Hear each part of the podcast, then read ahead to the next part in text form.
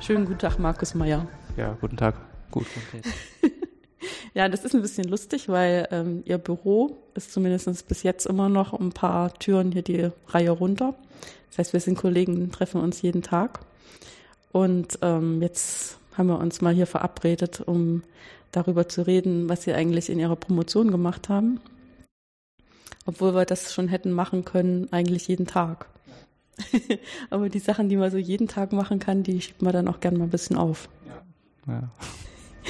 ähm, die ähm, Fragestellung in Ihrer Promotion hatte ja zu tun äh, mit einem größeren Thema, wo es darum geht, ähm, besser darauf einwirken zu können, dass Batterien in Zukunft schönere Eigenschaften haben. Das heißt, es geht um Modellierung von Batterien.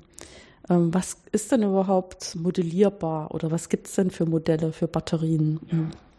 Ja. Ähm, also bei so einer Batterie will man natürlich ähm, hauptsächlich mal modellieren, äh, wie gibt die ihren Strom ab, ja, wie ist da die Spannung und so weiter. Also es ist die elektrochemischen Eigenschaften, Eigenschaften wird man das dann nennen.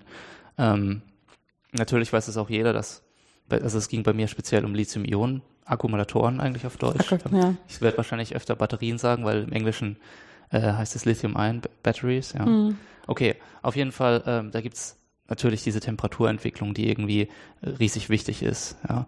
Das wäre eine weitere Eigenschaft. Oder zum Beispiel auch ähm, gibt es Degradationsmechanismen in der Batterie, die man ähm, ja auf jeden Fall beobachten kann, ganz klar. Ich meine, so eine Batterie ist ähm, nach ein paar Jahren zum Beispiel im Handy kaputt. Äh, aber so richtig verstanden hat man die alle noch nicht. Und das ist alles, das sind alles so Sachen, die man gerne ähm, aus mathematisch modellieren würde, ja, um dann das simulieren zu können und da zu, zu schauen, was ist jetzt irgendwie günstig, wie sollte ich so eine Batterie bauen, dass die möglichst gut funktioniert, ja. Hm. Das heißt, der Prozess, der dahinter steht, ist ja eigentlich, ich habe so ein Ding, ähm, das lade ich auf mit Strom und dann gibt es halt über eine bestimmte Zeit äh, Strom ab. Und das eine ist, dass ich gerne möchte, dass zum Beispiel die Spannung von dem Strom geregelt ist oder dass ich eine bestimmte Leistung ganz sicher da wieder rauskriege und vielleicht auch, dass beim Strom abgeben das nicht zu heiß wird. Genau, dass es nicht zu heiß wird und ähm, ja, dass es auch ein paar Mal geht, ja. Also hm. man kennt das aus dem Handy, der Akku, der wird immer leerer, ja. Also hm. so nach ein, zwei Jahren irgendwann ist das, hält das Handy vielleicht noch einen Tag, ja. Und das ist, also das ist eigentlich, das ist sozusagen das Ziel dieser der größeren Forschung, die hier betrieben wird, dass hm. man diese Mechanismen versteht und dann auch irgendwie ähm, ja, verhindern kann. Hm. Weil ich kenne das noch von früher, als das losging mit den Laptops, dass man da auch immer ganz sorgfältig sein musste mit den Akkus von den Laptops. Also dass man die wirklich äh, meistens ähm, richtig entladen lässt, bevor man sie wieder lädt. Äh, was dann dazu geführt hat, dass die länger leben in Summe, weil die halt dann so einen definierten Zyklus hatten. Und ähm, dadurch, dass sich aber die ähm, Akkumulatoren in der Zwischenzeit komplett geändert haben, ist das eigentlich heute alles ein bisschen anders. Ja, ich glaube, äh, ähm, diese Akkus von früher in den Laptops, das war einfach eine andere Technologie. Ja, ganz andere Technologie. Also andere, Matte, äh, andere Stoffe wurden da verwendet mhm. und bei den Lithium-Ionen-Batterien ist das eigentlich nicht mehr notwendig. Aber zum Beispiel, was man meistens nicht weiß, ist, ähm, so eine Lithium-Ionen-Batterie, die muss, wird einmal vorher, muss die äh, äh, definiert auf- und entladen werden.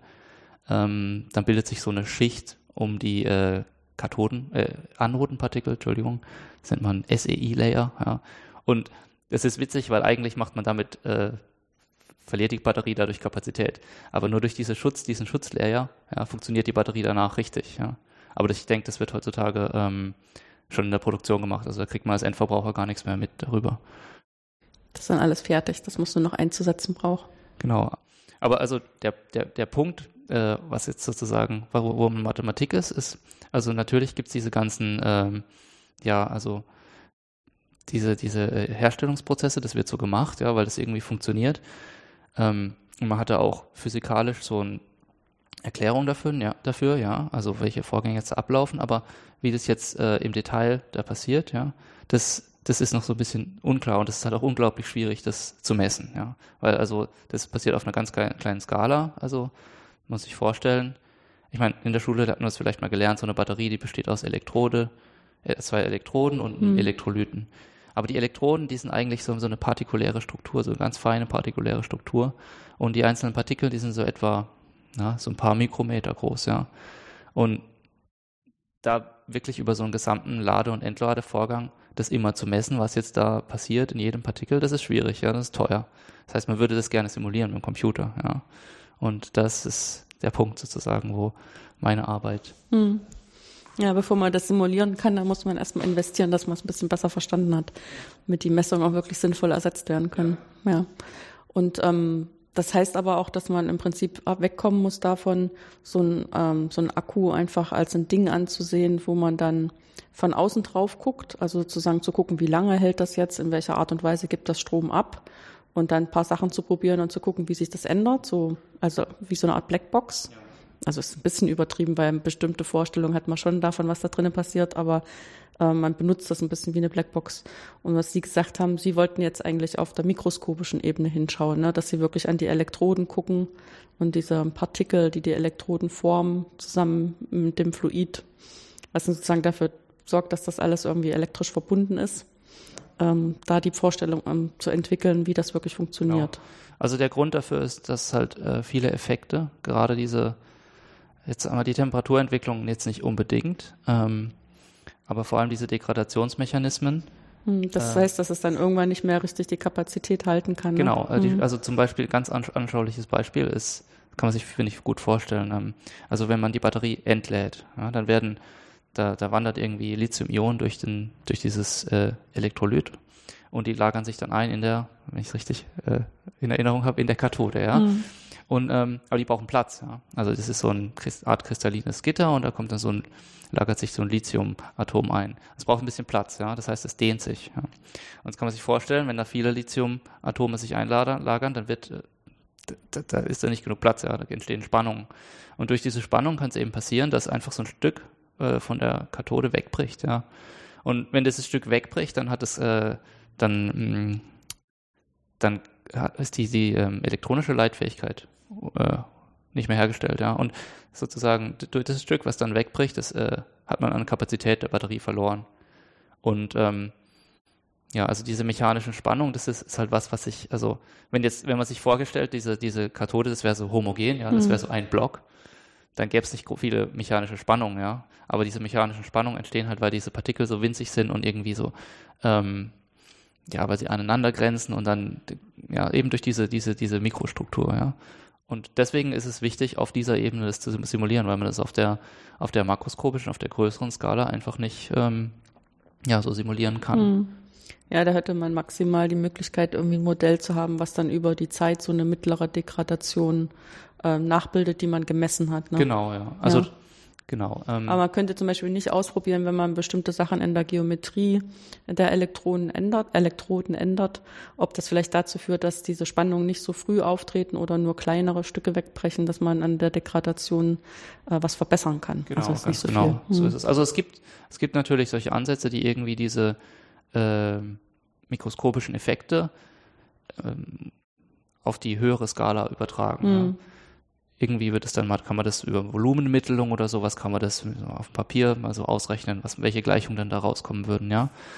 Aber ähm, da, da stecken halt meistens ja viele Annahmen drin, die eigentlich ja jetzt, wo, wo, die man gar nicht so richtig weiß, ob das jetzt, jetzt, jetzt stimmt, ja. Und teilweise kann man das damit auch nicht erfassen, ja. Einfach diese, diese Mikrostruktur. Ähm, ja, also mein, mein Modell war auf der Mikro, Mikroebene. Das Problem natürlich, was man da hat, ist, dass man, also das ist halt ähm, schon ein bisschen teuer, das auszurechnen. Also man, was man da rauskriegt, also was ich bekommen habe, ist so ein Modell von den Physikern, ja, wie das jetzt hier, nach welchen Gesetzen sich das verhält. Das sind Gleichungen, also ein System von partiellen Differentialgleichungen.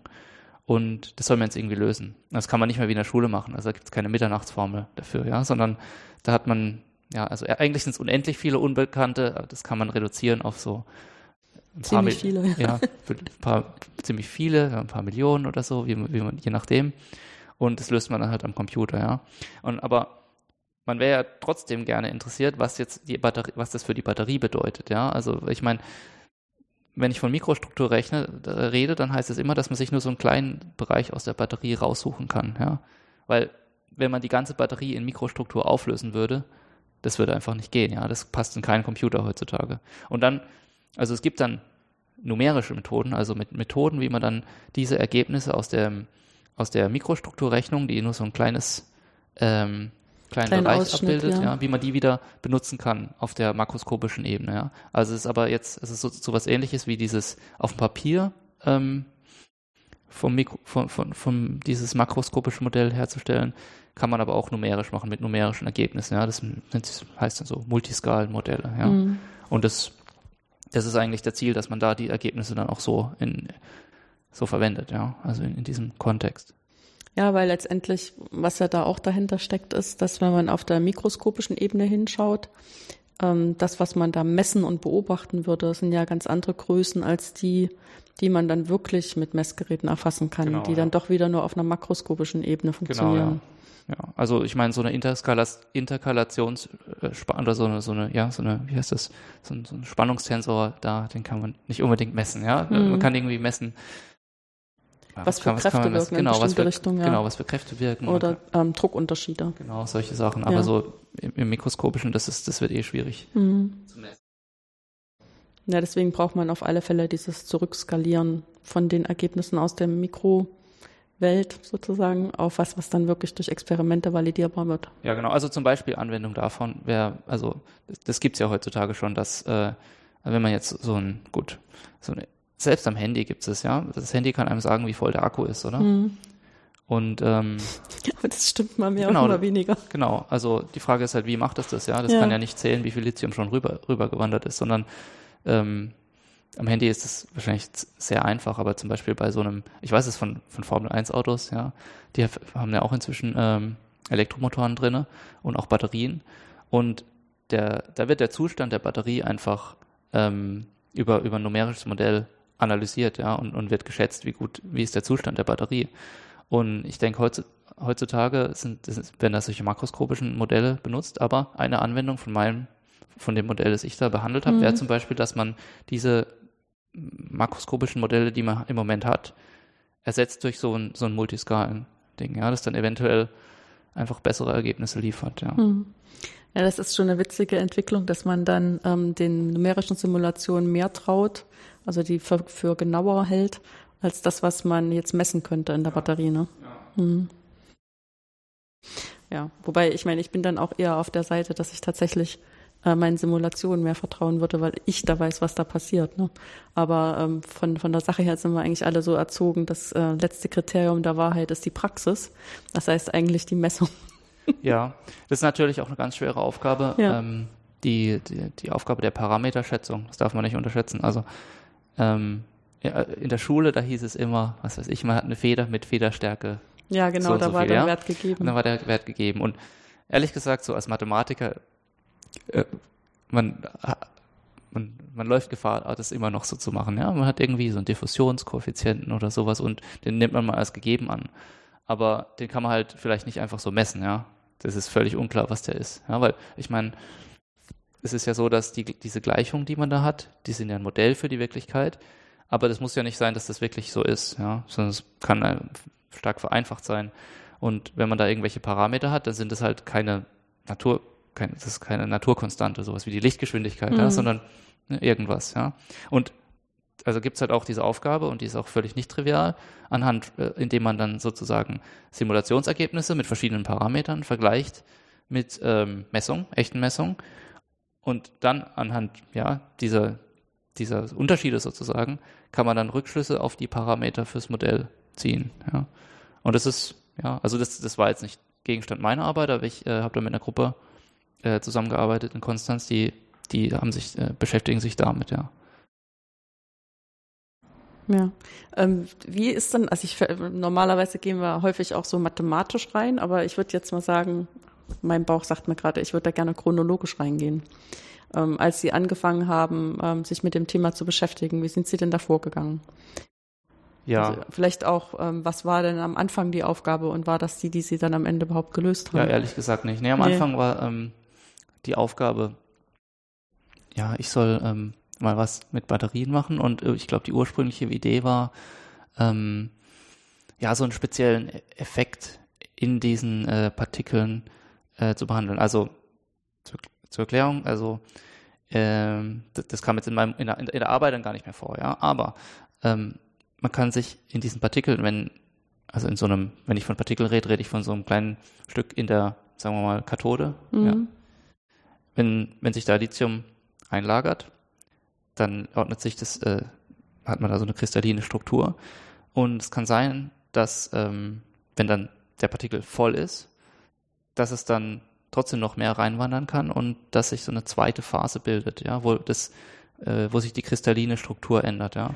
Und was man dann hat, ist so ein Art, das nennt man zwei Phasenprobleme. Also hat, man hat, das wird dann beschrieben, ja, durch eine ja, partielle Differentialgleichung, aber die, ähm, das sind eigentlich dann zwei partielle Differentialgleichungen, die sind gekoppelt, ja, über, über so eine ähm, Bedingung auf einem freien Rand, ja. Okay. Kann man sich, das, das wirkt vielleicht jetzt abstrakt, aber das, also eigentlich ist es ganz analog zu etwas, was man sich wirklich vorstellen kann. Und zwar, wenn man so einen Schneeball hat oder so, ja, so ein Stück Eis in Wasser, Mhm. ja, dann, also was passiert da, ja, wenn man sich die, sagen wir mal, man will die Wärmeentwicklung in, in, in, dem, in dem Wasser und in dem Eis simul, äh, Simulieren, simulieren, ja. Also dann hat man sowas, das nennt sich Wärmeleitungsgleichung im Wasser und Wärmeleitungsgleichung im Eis. Aber irgendwie schmilzt ja das Eis, richtig? Das heißt, ähm, das, das, das Teilgebiet des Eises, das ist nicht irgendwie vorher festgegeben, sondern das ist Teil der Lösung, ja. Das muss ich irgendwie bestimmen, ja. Und also ist mathematisch eigentlich genau das gleiche, äquivalent zu dem, was in so einem äh, in so einem Partikel passiert. Ja, da Mhm. ist es bloß nicht Wasser und Eis, sondern irgendwie, das nennt sich dann Alpha-Phase von Lithium und Beta-Phase von Lithium. Und ja. die, ähm, die eine Phase wird halt immer größer und die andere wird immer kleiner und die Gleichungen sind, also ja, in ein, im einfachen Fall, ja, die Gleichung wie, wie bei diesem äh, Eiswürfel, der schmilzt. Das war der Anfang, ja. Ähm, das habe ich dann auch programmiert und alles. Und dann, ja, dann, dann ich habe da mit den äh, Chemieingenieuren bei uns zusammengearbeitet, habe ich gesehen, dass die eigentlich dieses Problem ja nur, das ist nur ein kleines Problem in einem größeren Kontext, nämlich äh, das, was wir vorhin besprochen haben mit dieser Mikroskala-Ebene. Also wenn man diese Partikel im Elektrolyt betrachtet, ja, also man betrachtet nicht nur so einen Partikel, wo da jetzt irgendwie Silizium anreichert, sondern der ist natürlich verbunden mit der Außenwelt. Mhm. Außenwelt heißt in dem Fall, na gut, auf der anderen Seite vielleicht ein anderer Partikel, ja, aber das ist ja mathematisch, ob ich einen oder zwei habe, das ist einfach irgendwie das Gleiche. Also auf der einen Seite würde, ich, würde man sagen, er ist verbunden mit so einem Stromabnehmer, richtig? Und auf der anderen Seite ist er mit diesem hm, Elektrolyt, also mit diesem Separator, der mit, das mit äh, Elektrolyt äh, verbunden ist. Ähm, Entschuldigung, nee, durchdrungen ist. Mit dem ist er verbunden, ja. Also man hat da so eigentlich zwei Teilgebiete, ja. Das Elektrolyt und ähm, die Partikel. Und ja, und dann das war dann sozusagen das Thema meiner Arbeit. Ja? Also durch die Kooperation mit den Chemieingenieuren ähm, habe ich gesehen, dass das ein größeres System ist und habe mir dann das größere System mal angeschaut und ja, da konnte man dann auch was machen. Das war ganz, das, das war gar ganz praktisch für mich. Hm. Und ähm, im Prinzip haben Sie dann durch Lesen und Reden mit den Chemieingenieuren äh, nochmal herausgefunden, welche partiellen Differentialgleichungen die für ein Modell halten?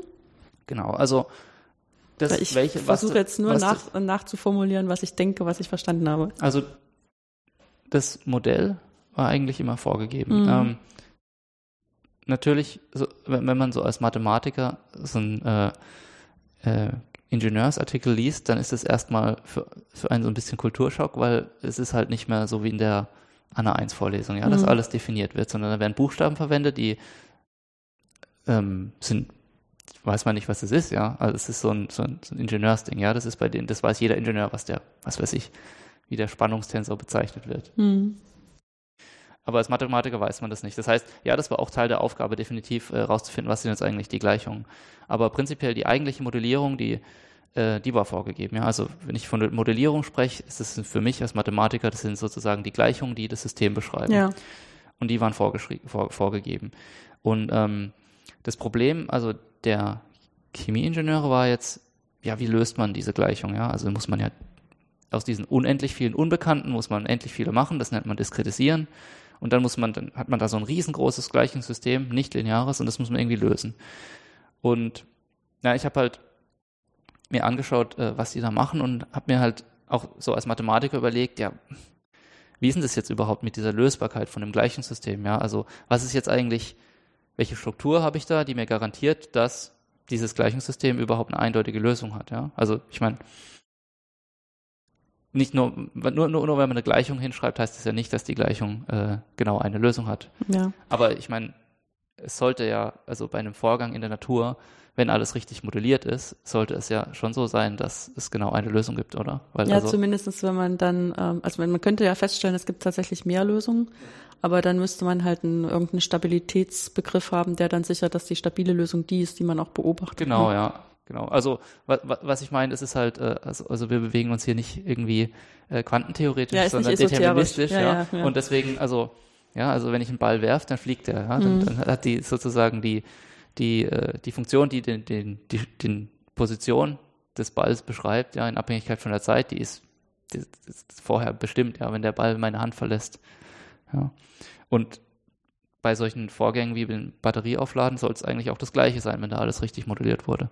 Ja, das heißt, ich habe mir das angeschaut, ja, was ist da die Struktur und ähm, außerdem habe ich dann wieder den Schritt, Schritt zurück gemacht zu diesem äh, partiellen Differentialgleichung, also zum ursprünglichen System und weil da ist ja auch die Frage, warum, also nicht nur warum sind die diskreten Gleichungen eindeutig lösbar, sondern das ursprüngliche ja. System. In welchem Sinn existiert da eine Lösung? Ja. Und das war dann eigentlich der, der, der Inhalt meiner Arbeit. Und das war echt, äh, also es war, das war wirklich äh, echt toll zu sehen, dass man, dass man so ein angewandtes Problem hat, ja, also wirklich was, was, was von, von den Ingenieuren äh, versucht äh, gelöst wird, was ja, was, was, was schwierig ist zu lösen irgendwie, aber das ist, die Leute sind interessiert an, an der Lösung, weil danach will man eigentlich beurteilen, was, wie man Batterien bauen soll, ja. Und dann, aber auf der anderen Seite, diese, diesen theoretischen Aspekt zu haben, dass man eine Gleichung hat, eine Struktur erkennen kann und dann zeigen können, okay, kann, okay, ja, das ist jetzt eindeutig lösbar. Und das war vorher vielleicht nicht so ganz klar, ja. Das, das war irgendwie der, der Charme von, also für mich persönlich der Charme von, von meiner Arbeit. Hm. Ja, ich meine, ähm, ich weiß auch nicht, ob sich das immer jeder Mathematiker so klar macht, dass ja, wenn die Gleichungen als Approximation kommen, man tatsächlich erstmal hingucken muss, ob das eine gute Approximation ist und zum Beispiel sich das auch darin ausdrückt, dass es eine eindeutige Lösung gibt. Ne, wenn die auf einmal irgendwie mehrdeutig wird, die Antwort, dadurch, dass ich was approximiert habe, wo ich das nicht so komplett die Struktur durchschaut hatte, sondern nur gedacht habe, ich habe es durchschaut, ähm, kann ich ja das auch verschlimmbessern. Also nicht vereinfachen, sondern dann eben komplifizieren. Und deswegen sind das durchaus berechtigte Fragen, zu sagen, ist das überhaupt ein gutes Modell? Heißt das, ist das gut gestellt, wenn ich das versuche zu lösen und solche genau, Sachen? Ja, genau. Weil das andere ist ja dann auch die nächste Frage, äh, wenn ich da was bisschen ändere an den Anfangsdaten, hat das eine große Auswirkung oder eine kleine Auswirkung? Kann ich das beschränken? Ja. Und das hat ja auch eine direkte Auswirkung dann auf die Numerik, die ich dafür aufsetze. Auf, auf jeden Fall, ja. Mhm. Also, also tatsächlich hat auch ähm, hat auch sozusagen, kann man meinen, ich habe dann bewiesen, dass da eine Lösung existiert und auch, dass die eindeutig ist. Und die Struktur des Beweises, die kann man eigentlich benutzen, um sich so ein äh, numerisches Lösungsverfahren davon abzuleiten, ja, indem man einfach, also es gibt da bei diesem System von partiellen Differentialgleichungen gibt es zwei Typen sozusagen. Das heißt, man hat im Wesentlichen zwei Gleichungen, kann man sich vorstellen, wie bei so einem, wie in der Schule, zwei Gleichungen mit zwei Unbekannten, ja. Und die simple Idee ist einfach, die eine Gleichung nach der anderen aufzulösen, ja, und es dann in die, äh, also die, nein, die eine Gleichung nach der einen Variablen aufzulösen und das dann in die Ur, sagen wir, die erste einzusetzen, einzusetzen. ja. Das heißt, man hat eigentlich nur noch eine Gleichung, ja. Das war, das, das war die ursprüngliche Version, ja. Und das kann man jetzt numerisch so umsetzen, dass man das eben genauso macht, ja. Man, man löst erst die eine Gleichung und nimmt dann das Ergebnis und nimmt es als fest und löst dann die andere Gleichung. Also immer so hin und her, so abwechselnd. Mhm. War das dann auch die Idee, mit der Nichtlinearität umzugehen oder war das nur ein Nebeneffekt? Ja, ja, natürlich. Also ich meine, gut, wenn das ähm, ehrlich gesagt, das, die, man, man, dann hat er so eine, diese, genau, diese, diese Nichtlinearität, also die beschreibt ja, wie an dieser Grenzschicht zwischen ähm, Elektrolyten und äh, Elektrodenpartikeln da hat man so eine elektrochemische Reaktion und die wird durch eine Lichtlinearität beschrieben, ja. Also ist irgendwie ein nichtlinearer Zusammenhang. Und ähm, der, der, der Punkt ist, dass es eigentlich, ähm, also aus mathematischer Sicht sind Nichtlinearitäten immer schwieriger, weil man irgendwie weniger Struktur hat. Aber hier ist es halt so, wenn man die Gleichung so auseinanderpflückt, dann ist, fällt die Nichtlinearität eigentlich also von der Schwierigkeit her weg, weil ja, wie soll ich das beschreiben? Also man hat da so eine Monotonie-Eigenschaft, nimmt man das eigentlich, ja. Und ähm, ja, wenn man das auseinanderpflückt, dann kann man, kann man diese Nichtlinearität, also kriegt man die ja, in den Griff, sag ich mal. Ja, hm. ja das ist ja auch immer so ein bisschen ähm, die so in der Trickkiste äh, ist immer das ganz wichtige, Tricks zu finden, wie man äh, mit bestimmten Nichtlinearitäten umgehen kann, so dass man es zum Beispiel auf mehrere Teilsysteme reduzieren kann, die dann linear sind oder solche Sachen. Genau, ja. Also oder eben Monotonie ist das andere, was Sie genannt also haben. Also das war eigentlich der entscheidende Schritt, zu sehen, dass dieses, ähm, also dass die Gleichung für die Ladungserhaltung, es ging, es war im Wesentlichen eine Gleichung für die Ladungserhaltung und eine Gleichung für die Lithiumerhaltung, ja. Mhm. Und wenn man jetzt die Gleichung für die Ladungserhaltung ähm, sich anschaut, dann ist die zwar nicht linear, aber hat, man hat diese Monotonie-Eigenschaft einfach. Und dadurch kann man sozusagen die lösen für das elektrische Potenzial. Und das ist, dann kann man das in die andere einsetzen, abstrakt. Das ist dann immer noch li äh, nicht linear, aber dann hat man, ja, da hat man so eine Zeitableitung drin und die hilft einem dann so. Ja, aber das ist, glaube ich, ja, ja, solange man drüber reden kann, können wir auch drüber reden. Wobei, also man muss, genau, um mal das Ergebnis einzuordnen. Also, äh, wenn man jetzt mal über die praktische, praktische mhm. Bedeutung von, das, von dem Ergebnis spricht, ähm, ich habe nicht gezeigt, dass die, also es ist ein zeitabhängiges System, ja, das heißt, die Lösung, es ist, was rauskommt, ist die äh, Lithiumverteilung zu jedem Zeitpunkt, also in Abhängigkeit von der Zeit äh, und das elektrische Potenzial in Abhängigkeit von der Zeit. Und, aber ich habe nur gezeigt, dass es für kleine Zeitintervalle eine Lösung gibt. Ja? Also die, die globale Existenz, sozusagen, dass die Lösung existiert für alle Zeiten, die konnte ich nicht zeigen. Aber es ist auch unrealistisch, weil ich habe mich, also die Randbedingungen, die ich da betrachtet habe, die waren, dass die Batterie mit einem konstanten Strom ähm, entladen wird, ja. Das funktioniert halt nicht, ja. Also will für beliebige Zeiten. Irgendwann ist die Batterie leer. Ja? Dann mhm. kann die Batterie diesen Strom nicht mehr geben. Das heißt, da hätte man, da sieht man, dass das, also, das ist eigentlich auch ganz nett, ja. Man, man hat die anschauliche, den anschaulichen Aspekt, ja. Ich kann die Batterie nicht mit konstantem Strom äh, entladen, ewig. Das kann nicht funktionieren. Und das wird aber bestätigt durch die Theorie, ja. Ich kann diese, ich kann auch nur die lokale äh, Existenz zeigen. Also nur, dass eine Lösung existiert für einen kleinen Zeitintervall. Ja, jetzt, wenn man sich fragen will, okay, man kann sich aber auch vorstellen, irgendwie, dass die Batterie die ich habe ja keine, es wurden ja keine Degradationsmechanismen eigentlich modelliert, ja, für das, was ich jetzt gemacht habe. Das wäre dann sozusagen der nächste Schritt. Ja. Das heißt, eigentlich könnte die Batterie schon existieren für beliebige Zeiten. Da müsste man natürlich andere Anfangsbedingungen, äh, Randbedingungen nehmen. Mal, zum Beispiel, man könnte modellieren, dass die Batterie über einen äh, konstanten Widerstand entladen wird, ja. Das wäre so dann die Aufgabe für den nächsten Doktorand oder so, ja. Also ja, man, man, sieht also, dass da, da, da, da, da, könnte man, also kann man eigentlich theoretisch auch noch weitermachen, ja, wenn man da, wenn man, wenn man da will. Ja. Ist nicht vorbei, nicht, mhm. nicht komplett gelöst.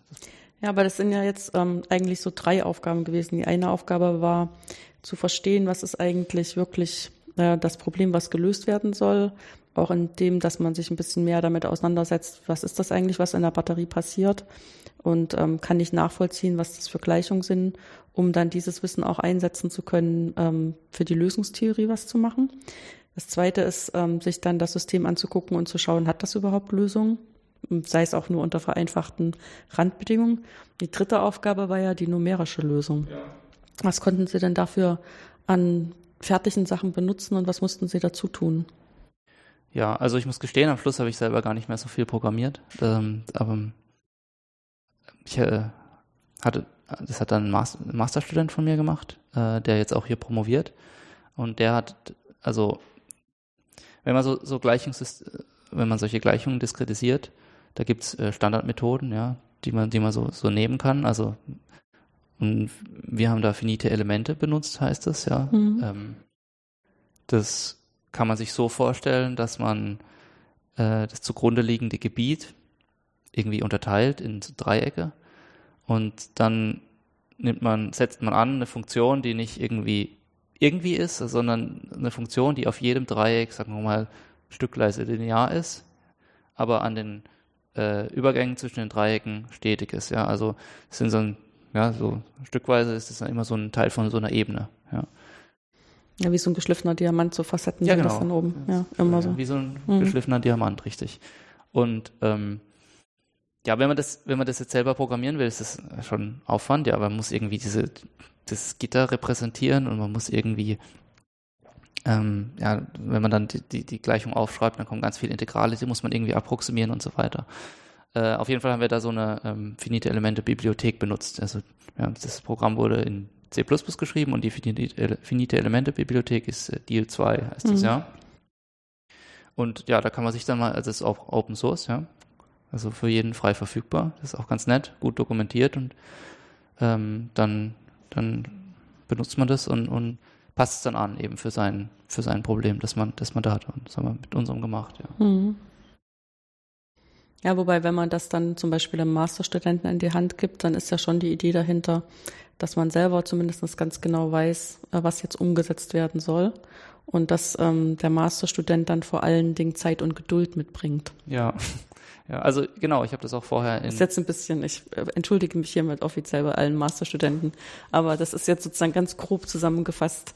Ja, also ähm, man muss natürlich nicht, also sich schon relativ sicher sein, dass das Ja. dann auch geht.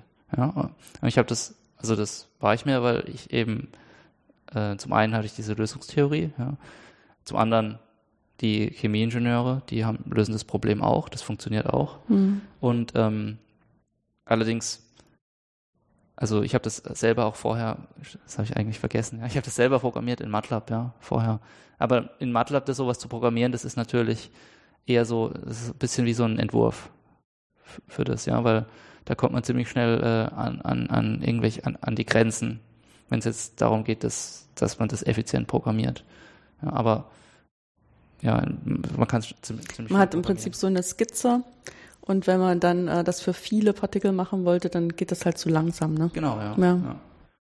Also, ja, das, das, das, das ist witzig. Also, in, man, also mein, meine, mein, meine äh, Einstellung oder meine Einschätzung zu dem Thema, bevor ich mal wirklich numerisch was programmiert habe, war immer, Computer sind heutzutage so schnell, äh, das funktioniert ja. Und auch wenn ich da jetzt MATLAB nehme, dann, das wird schon passen, ja. Aber was einem in MATLAB halt erschlägt, ist, dass wenn man eine Schleife schreibt, ja, dass äh, das, das wird nicht kompiliert, sondern der muss das äh, sich sozusagen jede Zeile durchlesen, ja, den als String eigentlich. Das heißt, ähm, dieses Durchlesen des Codes, das dauert irgendwann mal einfach so lang, dass für den Rest gar nichts mehr übrig bleibt. Und ähm, wenn man das eben in C++ schreibt, ja, dann wird es kompiliert und das, die, diese trivialen Aufgaben sind dann einfach schneller. Viel, viel, viel also ein Faktor, ich weiß nicht, also nicht nur Faktor 100, also sind deutlich schneller. Ich habe hab das mal nachgelesen auf Stack Overflow, was das so Mhm. Funktionsaufrufe im Vergleich kosten, aber das ist echt ähm, unglaublich viel schneller, ja. Und man hat halt auch die Option, ähm, äh, parallel arbeiten zu können, was, wenn man das ernsthaft betreibt, definitiv notwendig ist, ja, Mhm. heutzutage. Ja, durch das Kompilieren werden sozusagen, wird das alles übersetzt in kleine Schritte, die der Prozessor auch wirklich tun kann, genau so. Und deswegen Ja. da drin ist er dann extrem schnell. Ja, Und das wird halt einmal so zu diese Anweisung ausgerechnet, dann übergeben und dann einfach immer wieder ausgeführt. Und das führt dann zu diesem, dass das viel, viel schneller ist. kann sich, also kann sich vielleicht so vorstellen, ähm, also ich stelle es mir so vor, wenn ein Programm ist, das ausgeführt wird, das ist Maschinensprache, ja, Mhm. oder Bitcode, ja, das kann, das versteht der Prozessor, das kann der ausführen. Wenn ich ihm jetzt aber ein Skript, MATLAB-Skript gebe, dann muss da ein Programm sein, das dies- dieses Skript durchliest, ja, und dann dem Computer sagt, was es tun soll, ja, was er tun soll. Und das ist natürlich ein Schritt, das ist ein riesen Overhead einfach. Mhm. Ja. Ja, ein paar, der nächste Schritt vom Programmieren wäre jetzt natürlich, also das haben wir nicht gemacht, aber dass man das äh, richtig schön parallel hinkriegt, ja. Und das ist aber auch äh, eine hoch nicht triviale Aufgabe, dass, dass sowas dann funktioniert, ja. Aber also mit dem haben wir uns noch gar nicht beschäftigt, ja. Das, also die, äh, die Chemieingenieure machen das parallel, aller- allerdings benutzen die ähm, ja andere Tools, die benutzen äh, OpenFOAM, heißt Mhm. das. Immerhin ist es auch Open Source, ja. Genau, ist auch Open Source. Und, ähm, Ist ein finite Volumencode. Mhm. ähm, und da würde ich sagen, also dieses OpenForm, das ist ähm, vielleicht einsteigerfreundlicher. Da geht man eher so die Gleichung ein und das diskretisiert es dann für einen. Bei Deal 2 muss man die Diskretisierung eigentlich selber machen. Man kann sich bloß an diesem riesen Framework bedienen, das dann für einen irgendwie die Integrale ausrechnet und so, ja. Also. Ja, man hat schon so fertige Module der Fleißarbeit, die man da nicht mal selber genau, zu machen ja. braucht, ja. Ja, aber man sieht auch, dass also die, die, die Open Source ist echt, also so das, womit viel, viel gearbeitet wird im, im akademischen Umfeld. Und ich finde, das, das macht auch Spaß, ja, weil also wenn man dann mal tiefer drin ist, sieht man auch, dass, dass man da also eventuell auch selber noch daran wirken kann, ja, dass man auf, auf Sachen kommt, die jetzt, die man vielleicht als erster benötigt, ja, und dann schreibt man die halt, ja. Also das ist schon, kann schon sehr motivierend sein, finde ich, mit Open Source Software zu mhm. arbeiten einfach, wenn sie gut gemacht ist, ja. Ja. ja. Für mich sind das so zwei Aspekte. Der eine Aspekt ist als Wissenschaftler sozusagen aus Redlichkeit muss ich ja Vertrauen haben können da rein, was der Code macht. Ja. Und das kann ich nur haben, wenn ich wirklich reinschauen kann. Nicht, dass ich mir jetzt zutraue, dann äh, von Deal alle Routinen zu verstehen, aber ich muss halt tendenziell reinschauen können und gucken können, dass das wirklich genau das macht, was es sagt. Und das zweite ist eben dieses Modulare, dass ich damit dran entwickeln kann. Ja. Das sind einfach zwei extreme Vorteile davon. Ja. Ähm, jetzt liegt ja vor der Promotion normalerweise ein Studium. Ja. Weshalb haben Sie sich denn entschieden, Mathematik zu studieren? Ja, also ich habe es mir ziemlich einfach gemacht. Ich fand es in der Schule, also ehrlich gesagt hat mich Physik damals noch mehr begeistert als Mathematik. Mathematik fand ich, also ich fand auch Physik schwerer in der Schule und deswegen war das irgendwie so, das fand ich interessanter. Und ich habe, also, aber Mathe habe ich natürlich auch sehr gerne gemacht und dann habe ich halt gesehen, gut, in Karlsruhe gibt's äh, Technomatte, ja. Und Technomatte hieß da, also es gibt ja auch, gibt's ja noch, ja, mhm. Technomatte, Master oder Bachelor am Anfang. Und das ist Mathe mit Physik und Info. Das kann man sich zumindest so, Informatik, das kann man sich zumindest so aussuchen. Und da dachte ich, gut, also finde ich alles irgendwie toll und mache ich das. Und also, ja, ich habe mir wahrscheinlich auch viel zu wenig Gedanken darüber gemacht. Es war mehr so eine Bauchentscheidung, ja, aber also ich habe es ehrlich gesagt nie bereut, ja. Also das ist schon, ist einfach eine tolle Kombi, finde ich. Also, dass man da, man hat die Mathematik, man hat da diesen richtigen theoretischen Background, ja.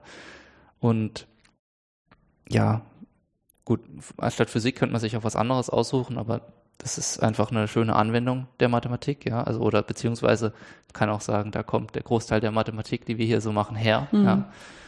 Und in Verbindung mit der Informatik, ja, das ergibt sich, finde ich, auch perfekt, weil am Schluss hat man Gleichungen, die man irgendwie am Computer lösen muss, oder?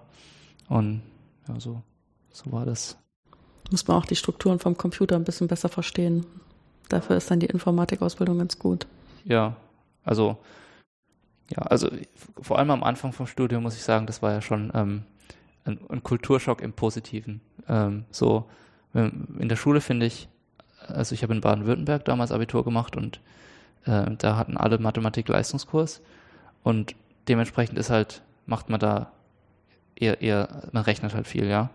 Und in der Schule fand ich das schon, weiß nicht, das, das hat dann nicht so viel Spaß gemacht, ja, wenn man das zum hundertsten Mal durchrechnet, ja. War immer noch, kann immer noch beliebig schwer sein, ja, weil, also, ich finde, man verrechnet sich immer noch, ja, also, ja, aber, aber trotzdem, also viel rechnen. Und dann kommt man an die Uni und dann äh, lernt man das, dann darf man einfach das alles verstehen, ja. Aber man, man versteht von Grund auf wirklich die ganze Analysis, die ganze lineare Algebra, ja. Was heißt, man versteht das, ja. Also es, man hat die Option, ja. Man, man kann, man, man kann sich so lang, äh, also wenn man bereit ist, genug Zeit zu investieren, dann kann man die Sachen einfach verstehen, ja, weil es einem wirklich alles erklärt wird. Es ist nicht irgendwie, es fällt nichts vom Himmel, ja. Und das finde ich halt und das finde ich immer noch das absolut Faszinierende an der Mathematik, ja, dass das einfach, ähm, ja, dass es einfach komplett offen ist, dass man alles, alles verstehen kann. Wenn man, wenn man, wenn, es ist schwierig, ja, im, im Zweifelsfall, aber, aber man kann das, ja. Hm. Ja, wobei das halt am Anfang auch vielleicht gar nicht so klar ist, dass man deswegen äh, nochmal vom Urschleim anfängt im ersten Semester, ja. weil äh, das jetzt auch verstanden werden soll und nicht nur das Rezept im Kopf behalten. Richtig, ja. Also es ist, es ist echt anders als in der Schule. Ich meine, in der Schule macht man ja eigentlich auch schon recht viel. Wir haben auch diese, ähm, ja, man differenziert, man integriert, ja. Ähm, aber man, man macht es eigentlich nochmal in der, in, im ersten Semester. Aber ja, man muss jetzt auch äh, die, die Beweise dazu verstehen. Und ja, das fand, fand ich schon, schon, schon, schon gut damals. Wobei man muss halt auch sagen, im ersten Semester, also vielleicht, wenn sich jemand anhört, der gerade im ersten, zweiten Semester ist und also ich fand es damals ziemlich auch erschlagend. Also, ähm, weil das Problem ist, finde ich, was, was man hat, ist es halt echt richtig, richtig viel ja, neue, neue Sachen, neue Informationen, die man da zu verarbeiten hat, aber es fehlt einem irgendwie so die Einordnung, ja. Ich finde, in der Mathematik ist es oft so, dass man, man kann Sachen lesen und verstehen, Beweise verstehen und danach weiß man aber eigentlich nicht, was das jetzt soll, ja. Und wenn man nicht weiß, was das eigentlich soll, dann tendiert, also ich, ich glaube, jeder Mensch tendiert dann dazu, dass man das schnell wieder vergisst, ja. Und also, wenn man Sachen auch mehrere Male dann gemacht hat, dann es versteht man das plötzlich. Das komischerweise, ja. Also ich habe das auch am Anfang nicht geglaubt. Ich habe gedacht, ja, ich sehe das einmal und dann verstehe ich das, ja. Aber wenn man dann, also zum Beispiel im, im Studium selbst, ja, geht man in, in die Vorlesung, ja, hat man es gehört, okay, ja. Aber erst wenn man dann die Übungsblätter löst, ja, und erst wenn man ja im Tutorium mitgearbeitet hat, hat man es verstanden. Naja, vielleicht ein bisschen mehr verstanden. Also mir hat es extrem geholfen, dann auch selber Tutor zu sein, also es anderen Leuten zu vermitteln und dann merkt man erstmal, dass man es eigentlich damals nicht wirklich verstanden hat. Man ist zwar durch die Klausur gekommen, ja, einigermaßen, ja, aber es ist was anderes, ja, also das, das Level von Verständnis, das geht, das man für die Klausur braucht, ist eventuell ein anderes wie das, was man eigentlich haben, mhm. gern haben will. Ja, ich wollte Sie jetzt nur ausreden lassen, sonst hätte ich nämlich gleich gesagt, aber Sie haben doch bestimmt ähm, selber gearbeitet ähm, im Übungsbetrieb. Und hatten Sie nicht auch das Gefühl, dass Sie es erst dann verstanden ja, haben? Ja, Dann haben Sie das schon von sich aus gesagt. Weil ich finde, dass, ah, ich sage dann immer, das ist, das eine ist das Verstehen im Kopf und das andere ist das Verstehen im Bauch. Also diese Einordnung, dass das auf einmal den richtigen Platz in so einem Netzwerk von ja. Wissen findet, äh, wo es auf einmal auf einer anderen Ebene sinnvoll ist. Ja. Auf jeden Fall. Das, das, das kommt, also ja, ich finde es bei der zweiten, dritten Wiederholung, hm. da kommt es, denke ich. Ja, weil ich habe immer, also eine meiner Hypothesen ist, dass es ähm, unsere Forschung tun wir ja eigentlich eher so, dass wir eine Frage haben, die wir beantworten wollen. Und mit der Frage ist auch die Motivation und ein Kontext gesetzt. Und wenn wir es dann unterrichten, dann wird die Frage nicht dazu gesagt, sondern wird nur das Ergebnis benannt. Und dann sieht das immer alles so schön aus, so ästhetisch und alles so logisch. Und dann folgt man so bereitwillig und traut sich auch gar nicht zwischenzufragen, warum. Ja. ja. Abgesehen davon, dass man natürlich irgendwie auch hinterher rennt. Ja, man fehlt einem die Puste zu fragen, ja. weil man es gar nicht so schnell verstehen kann. Aber ähm, damit fehlt so ein ganz wichtiger Kontext, um das, ähm, um diese Stelle ausfindig zu machen, wo das ins Netz passt. Ja. Weil, also ich meine, es ist halt auch, auch schwierig immer äh, zu, zu, zu erklären, warum, oder? So eine, so eine Anna 1 Vorlesung, ja, das braucht man halt, ja. Also ich meine, irgendwie muss man mit, man muss ja wo anfangen mit den, mit den Basics und ja, ja. das hat dann, also ich meine, das hat dann vielleicht noch nicht so die, die tolle, unmittelbare Anwendung, ja. Also die, die Anwendung kommt dann irgendwann mal später, denke ich. Ja, wobei ich meine, die hat, die Anna 1 hat sich ja auch, was weiß ich, vor 200 Jahren ungefähr angefangen in der Form zu entwickeln, wie wir sie heute unterrichten und da hatten die ja auch Fragen und haben sich über bestimmte Grenzprozesse gefetzt, ob das jetzt so geht oder nicht. Und ähm, dass das so gewesen ist, das weiß man unter Umständen gar nicht, ja. wenn man das als Student dann die fertige Antwort vorgesetzt bekommt. Ja, ja. das ist richtig. Also ja, ich glaube, ich weiß man, ich glaube auch, man weiß es heutzutage, also, also als Student oder vielleicht auch als, als normale Mathematiker, mhm. das äh, gar nicht an, einzuschätzen, wie schwer das eigentlich war, das mal so weit zu bringen. Also das ist auch, also ich meine, das meiste in so einer Vorlesung, ja, das klingt logisch, oder? Also das, ist, da gibt es diese, weiß nicht, das, das, passt irgendwie alles so gut zusammen. Aber dass die Leute hunderte von Jahren da, da gebraucht haben, um da hinzukommen, ja, ja, das ist. Äh, Mir fällt jetzt auch gerade ein, so ein Beispiel von einer Kollegin, ähm, die halt ihre eigene lineare Algebra-Vorlesung in Erinnerung hatte als ganz vorbildlich, wunderbar, Danach hat sie gelernt, hat das verstanden, hat das inzwischen auch in tausend Kontexten benutzt und dann wollte sie ihre Vorlesungsmitschrift nehmen und das als Grundlage nehmen für ihre eigenlineare Algebra-Vorlesung. Und sagt sie, und da ist mir erstmal aufgefallen, dass der Lücken gelassen hat. Ja, ja der hat uns beschissen. Und das ist mir damals nicht aufgefallen, sagt sie. Ja.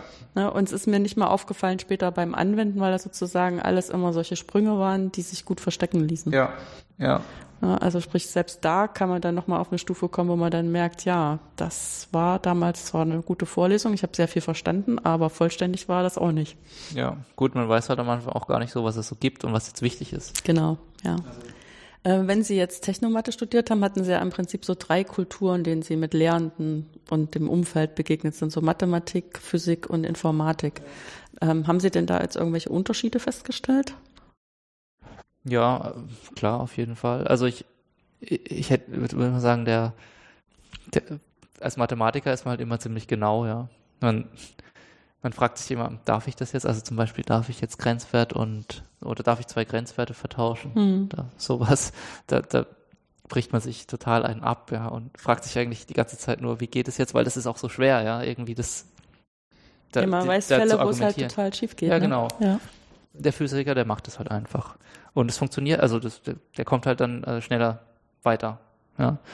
Und das sind für mich also so die, eigentlich so die, die zwei Unterschiede in der Mentalität. Der Physiker, der ist wahrscheinlich so ein bisschen mutiger, ja, der macht das mal und das ist, ist, ist dann, dann nehmen wir halt an, dass das irgendwie noch glatt ist. Und ja. Und ja, gut, ich finde Mathematiker und Informatiker, das, das, das gibt's viele Parallelen. Also so, ich meine, eigentlich ist die Informatik ja eigentlich, äh, man kann sie als Mathematik betreiben, ja. Also es ist halt, also auch die Übergänge jetzt von dem, was wir hier machen, Numerik zur mhm. Informatik, sie sind fließend, oder? Also ähm, wenn ich jetzt numerischen Code entwickle, ja, dann ist es eigentlich nicht mehr so weit weg von, von, von Informatik, weil ich programmiere ja was, ja. Also ich finde, das ist schon, schon, schon sehr ähnlich. Natürlich gibt es auch dann sehr angewandte Informatik, Robotik oder sowas. Ähm, ja, das ist dann aber da muss ich gestehen, da habe ich auch nicht so viele Vorlesungen gehört, ja. Also da habe ich äh, nur diese eine kognitive mhm. Systeme, kognitive Systeme habe ich da gehört.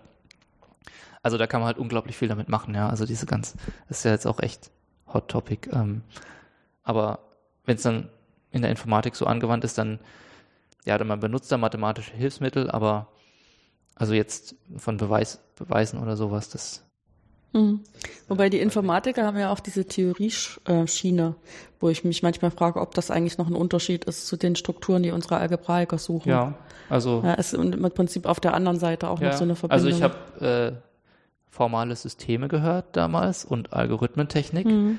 Und äh, dann habe ich auch die formale Systeme 2 gehört und das war für mich mehr Mathe als Mathe. Ja. Also das, das, das war verrückt. Das ist brutaler Denksport, ja. Ja, das war, ähm, ja, also ich der hat mich da als Mathematiker total zu Hause gefühlt, auch in der Algorithmentechnik, ja. Mhm. Da, also in, in der Algorithmentechnik, da ging es bei uns darum, um irgendwelche Wege, Wege in irgendwelchen Graphen zu finden, also um irgendwelche Algorithmen äh, ja zu beschreiben oder der hat mal Algorithmen dis diskutiert, die jetzt einen Weg in einem Graph finden sollen oder sowas.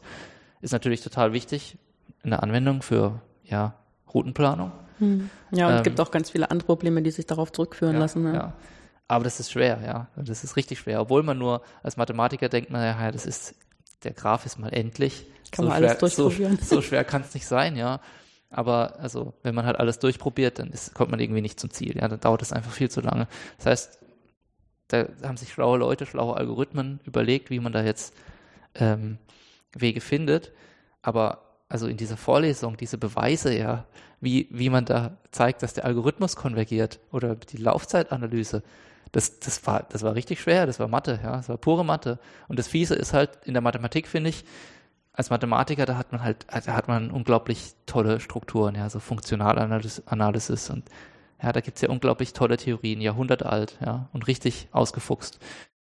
Aber wenn man in so einem blöden Graphen so einen Weg finden will, dann hat man halt keine Struktur, ja. Das ist halt, und deswegen, das fand ich irgendwie faszinierend, ja, weil das ist so, man hat so wenig Struktur und man muss sich da so durch die Beweise durchixen, ja. Das ist echt mühsam und Aber es wird, es ist auch wichtig und wird auch gemacht, ja. Also. Hm. Ich meine, der andere, also was daran der Vorteil ist, dass man diese Strukturen nicht hat, ist, dass man diese Probleme, die man lösen möchte im Graphen, kann man meistens dem Schulkind erklären. Ja. Ne? Den Beweis nicht. Weil da hat er irgendwann, wird dem das zu lang. Aber ähm, andersrum, wenn wir dann versuchen, in der Funktionalanalyse was Neues zu machen, dann müssen wir halt erstmal ganz viel Struktur verstehen. Ja. Und dann ist vielleicht unser Problem was, was man erst in der Struktur als Problem formulieren kann und das kann man keinem Schulkind mehr erklären. Ja. Und das ist dann immer so die Vor- und Nachteile von viel Struktur. Ja.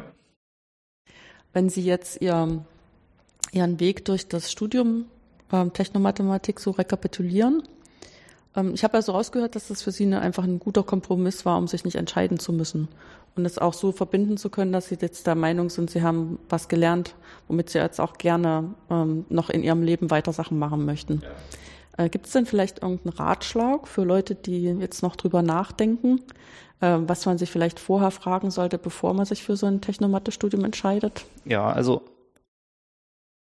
meiner Meinung nach sollte man es weniger davon abhängig machen, ob man jetzt äh, von der Note, sondern ob man, ob das einem Spaß macht und ob man bereit ist, äh, da Zeit zu investieren, ja, weil das sollte man schon machen, vor allem am Anfang, sonst wird man abgehängt und dann macht es keinen Spaß mehr, ja. Ähm, also das ist das Wichtigste, ja. Macht, macht mir Mathematik oder macht mir ja generell sowas Technisches, macht es mir Spaß, kann ich mich dafür begeistern.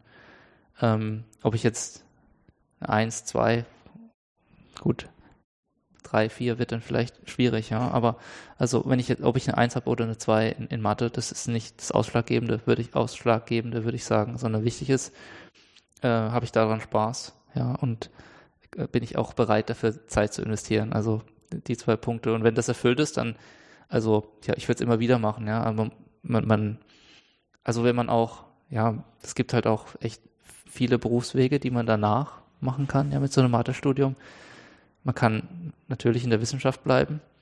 Und wenn man aber, oder wenn man, man kann auch aber danach arbeiten gehen, ja. Und also äh, ich, ich, also ich zum Beispiel habe jetzt auch ohne Probleme was gefunden mit dem Abschluss, ja. Und also es gibt andere Studienfächer, die machen bestimmt nicht weniger, die müssen bestimmt nicht weniger arbeiten, aber ähm, das ist eigentlich einfach deutlich schwerer, schwerer was zu finden, ja. Also mit, mit, den, mit diesen, also wenn man, wenn man das gerne machen würde, ja, dann würde ich eigentlich dazu raten, das zu machen, ja, und sich eigentlich auch nicht äh, so viele Gedanken darüber zu machen, ob man dann danach was findet. Weil wenn man sich Mühe gibt, wenn es einem Spaß macht, dann zumindest in der heutigen Situation, ja, findet man was danach. Mhm. Auch was Spannendes, ja, denke ich. Das war jetzt gerade, was mir noch so durch den Kopf gibt. Man findet nicht nur irgendwas, was bezahlt wird, sondern man findet sogar spannende Arbeit ja. und auch spannende Arbeit, die gut bezahlt wird. Ja, also schon, definitiv. Mhm. Ähm, ja, also natürlich, es kommt dann auch nicht von alleine. Also man muss auch dann im Studium Gas geben, das gehört auf jeden Fall dazu. Ähm, das ist, es, es, es, es, es, es geht um Spaß am Anfang, aber es geht auch darum, dass man, ähm, dass man was macht. Es ist halt, das ist ja wie bei allem so, das kommt irgendwie zusammen. Ja, nur, nur was, wo was, was investiert wird, kann am Ende die richtige Befriedigung kommen, ne? aber ja, also ich würde eigentlich, wie gesagt, mein, ich würde echt dazu raten, ja, wenn man das, wenn man da Lust drauf hat. Hm.